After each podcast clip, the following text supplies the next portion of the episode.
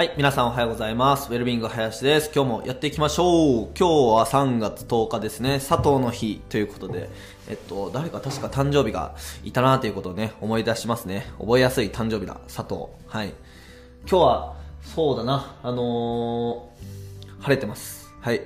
早速、本題に 行きましょう。今日はですね、あの相談の本質って何だろうっていうテーマでやっていこうと思います。僕はですね、NPO 法人ひとまきっていう若者のキャリア支援をやってる NPO を運営してるんですけども、そこではですね、オンラインの生き方相談っていう無料で若者が相談できる場所をやっています。何かこう、このままでいいのかなって思った時とか、誰かに話を聞いてほしい、そういったタイミングで話を聞いてもらえるようなオンラインの生き方相談所を運営しています。他にもですね、2016年から NPO をやってるんですけども、無償で滞在の受け入れをして、まあとにかく若者の居場所を作る、そこで話を聞いてあげるっていうのをずっとやってきました。かれこれ、もう何百人だろう。もう数がわかんないぐらいの人の話を、えっと、聞いてきました。なので、人の話を聞くだったりとか、その相談に乗るみたいなことに関しては、まあ今この放送を聞いてる方よりももしかしたら少し、えっと知っていることが多かったり、経験していることが多かったりするかもしれなくて、ちょっとでも力になれたらいいなと思って今日はその話をしたいと思います。で、昨日もちょうど子供たちを9時半ぐらいかな、寝かしつけて、で、まあ夜中に、えっと、若い人のね、あの相談に乗ってたんですけども、いやー、やっぱね、みんな居場所がなくて困ってますね。うん。ちょうどこう、休職中の方だったんですけどもね、これからどうしようっていう感じで、仕事が本当に全然やりたいことじゃないし、楽しくないし、うん。で、まあ、かといって、ドーンってやめて独立みたいな、あの、勇気もないし、じゃあこれからどうしようって思った時に、うーん、どうしよう。わかんない。みたいなね。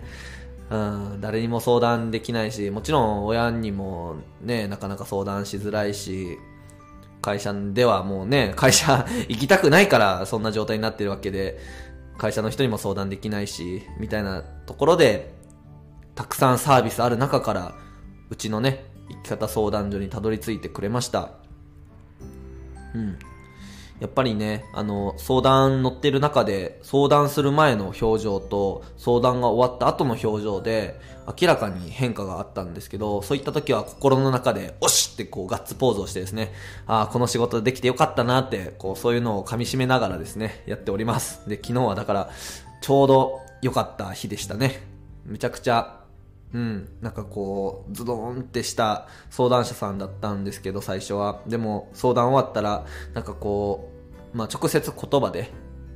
めっちゃこう、肩の荷が下りたというか、楽になりましたって言って、なんか視野が狭まってたのが、ガッと広がりましたみたいな、生きる希望が湧きましたって言ってくれて、わあ、そんな嬉しい言葉はないってね、思いながら、はい、昨日の相談を終えたんですけども、まあ早速、まあそういう僕がですね、相談の中で意識していることだったりとか、その相談することの、相談を受けることの価値って、どこにあるんだろうっていうのをね、ちょっと一緒に考えていきたいなと思います。で、相談に乗ることの価値って何なんですかね？相談の本質って言ったらいいんですかね、何なんだろう、うん。なんかでも、人に話すだけで楽になったりしますよね。これなんでなんですかね。うん。あの、コーチングの世界ではですね、実際に口に出して自分の思いを話すことによって、自分が話した言葉が自分の耳に入って、で、改めて自分が思っていることを理解するみたいな話があるんですよね。自分の声を出したら人に届くのは当たり前じゃないですか。人にこう、ね、耳に入りますよね。僕が話をしたら、今聞いてる皆さんの耳に入っていますよね。でも、それと同時に、僕自身も僕の声を聞いているっていう、まあ、こういうのを、えっと、パラクライン、オートクラインって言ったりするんですけども、あの、専門用語で。うん。これがですね、あ、言ってみて初めて、自分の声を自分で聞いて、自分の心の中にあることに気づいた。みたいな。なんかそういう気づきが生まれるっていうのはよくありますよね。話してみることによって、なんかこう、頭の中が整理できたとか、なんかそういうのもありますよね。うん。なんかね、相談をすると、なんか整理ができるっていうのはありますね。うん。で、僕昨日ね、その相談を乗る上で、なんか何が一番今まで、その相談者さんの、はっていう、その表情の変化を生み出してこれたかなっていうのを考えたんですけど、なんか話を聞くことよりも、伝えるとか教えるっていう瞬間に、やっぱり一番その相談者さんが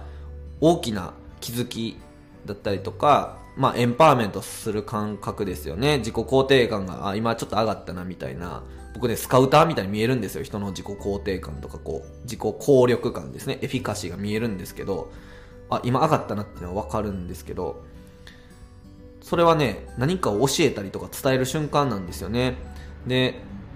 何を教えてるかというと、あの、教えるって言ったらね、何かこう一方的に知識を授けるみたいな、ね、そういう印象があるんですけど、まあもちろん、その人の、なんかこう、こういうことをやっていきたいとか、えっ、と、こういうことに悩んでるっていうのを聞いた上で、そしたらこういうサービスもありますよとか、こういうのやってる人もいますよっていう情報提供をする場合もあるんですけど、えっ、と、結構僕がなんか変化を感じるのは、その人自身の良さとか、えっと、才能みたいなことに対して、うん、ポジティブな点ですよね。だからその人のあるもの、その人があるものを伝えてあげたときに、あ、そっか、私にはこれがあるんだっていう。で、相談する時の人の状況って結構もう自分には、まあ、そのさっきお話しした方の例で言うと、これからの自分のやりたいことがない、わからないっていう、ないっていう状態ですよね。で、あとは自分には、その、やっていける自信がない。で、何か自分に、それを成し遂げる能力がないとか、こう、ない、ない、ないっていう。で、なんなら、あの、自分が輝ける環境なんてないって言ってたんですよね。うん。でも、今まで職場2回しか体験したことないから、うん。じゃあ世の中に星の数ほどある職場の中から今2個しか見てなくて、で、もう自分の輝ける場所がないって判断するのは早すぎますよね、みたいな。そう。ない、ない、ない、ない、ないってなってるんですよ。なので、こちらが、これがあるよ、これがあるよっていう、あなたにもこれがある、あるあるあるっていうものを、えっと、視点を見つけてあげるんですよね。ない方にフォーカスしているのを、ある方に目線を切り替えてあげるっていうのを、えっ、と、やっています。で、そのあるっていうのを教えるって感じですね。うん。で、そのあるっていうものを教えるにはですね、信頼関係がないと成り立たないんですよね。だって、急に知らないおっさんと道ですれ違った時に、君にはこれがいいとこやで、とかってね、言われても、は？な、って感じじゃないですか。何を知ってるんだ、このおじさんはって感じですよね。うん。だから、ちゃんとあなたにはこれがあるよ。これがいいとこだよって、教える存在として信頼してもらわないといけないんですよね。そうじゃないと、あなたの言ってることは信用できないから、あるって言われても、私にはそれを採用しません。ないと思いますっていうことになって入っていかないんですよね。うん。だからその、1時間相談時間があるあるとしたら、すごくこう、後半の方に僕は教えるとか伝えるっていうものを持っていくようにしていて、で、その前は何をしているかというと、その信頼関係、今言った部分ですよね。いかに気づくかっていうところにのみフォーカスしています。で、こういうのを専門用語でラポールっていうんですよね。信頼関係を築くラポール形成とかって言ったりするんですけど、あの、おとといの放送かな。ちょうど自己一致とか自己概念と経験の不一致とかそういう話をしたと思うんですけど、そこで心理学者のロジャースさん、カール・ロジャースさん、その人がカウンセリングを作った方なんですけども、その方がですね、えっと、まあ、人の話を聞く上でとても大事な3つの原則みたいなのを言っていて、で、1つが無条件の肯定的関心っていうことなんですよ。はい。無条件の肯定的関心。無条件っていうことなので、あの、なんだろうな。価値判断をこちらがしないっていうことですね。この場合はいい。だから、ちゃんとお金を稼ぐバイトに、バイトとか、そういう仕事に向かおうとしてる行動は、えっ、と、それはいいねって言うけど、ちょっと休みたいとか、一旦旅行行きたいみたいなことに対しては、うん、それはなんかこう、時間の無駄じゃないですか、浪費じゃないですかとかっていうのは、こちらの価値判断をバリバリ介入させてますよね。うん。それは、えっと、無条件ではないと。うん。なので、無条件に肯定的関心を持って聞くっていうのが、あの、こちらの価値判断しない。うん。だから、あ、いいねっていう すべてに対していいねっていうようなスタンスで聞くっていうのが一つ。で、もう一つが共感的理解ですね。その人の立場になって聞くっていう感じですね。あの、その人の言ってることによって、えっ、と、周りの人はこう思うんじゃないですかとかっていう話を ガンガンするんじゃなくて、えっと、あなたはそう感じているんだねっていう、あなたの目線に一緒に立って、あ、そうなんだねって、あなたはそう思ってるんだね、そっかっていう、その自分も同じ目線でいるよっていうような感じを伝えるで、もう一つが自己一致ってことなんですけども、あの、例えば、何言ってるんだろうって思った時とかあるじゃないですか。その人の話を聞いて、これどういう意味だろう。で、そういう時に、分かってないのに、あ、分かりましたとか、要は、思っていることと言っていることが一致していない状態って、あの、相手に伝わっていくんですよね。で、相談内容もどんどんちぐはぐになっていったりするので、えっと、今のってどういう意味ですかとか、えっと、具体的に言うと、それはどういうことですか？とか、その抽象的な言葉に対して、ちゃんとチャンクダウンする。それを分解して具体的に言うと、それってどういうことなんですか？っていうふうに、わからないことはしっかり聞くと。うん。で、しっかりこう、わかる部分を積み重ねていくっていう。はい。これ三つ目の自己一致ですね。その分からないものを放置してこう違和感抱えた状態で相談に乗らない。うん、でこの3つがねあのカール・ロジャースさんっていう無条件の肯定的関心もう一つ共感的理解でこちらも相手も自己一致の状態を目指すと、うん、その3つの原則でまあ傾聴は成り立つ信頼関係は成り立つっていうことなんですよねだから僕も最初はそのあ初めましてっていう流れでスタートするんですけど、あの、まあ、一旦最初自己紹介してから、もう本当に何何でもいいんですよね。あの、その人が、こういう相談したいんですって来たことじゃなくてもいいので、例えばなんか今日何してたんですか？とか、その今日どんないいことがあったのかとか、なんかこう、とにかくその人の話、その人に本当に関心があるんだよ、こちらは。っていうような形で、その人についてどんどんどんどんこう聞いていくっていううん。まあもちろんこちらについても話しますけどね。うん。あ、それ僕も好きなんですよ、とかね。うん。だから、もしかしたら、最初は、なんかこう、戸惑う可能性もありますよね。なんかこう、相談しに来た内容と全然違うことが最初話されているみたいなね。うん。でもこれが完全に正しいかどうかわかんないですよ。僕もまだ、あの、勉強中の身なので、うん。なんか僕はそんな感じで進めています。で、そこで、あのー、まあ、自分と、相手の一致する部分であったりとか、えっと、その人が最も、なんだろうな、ワクワクしているというか、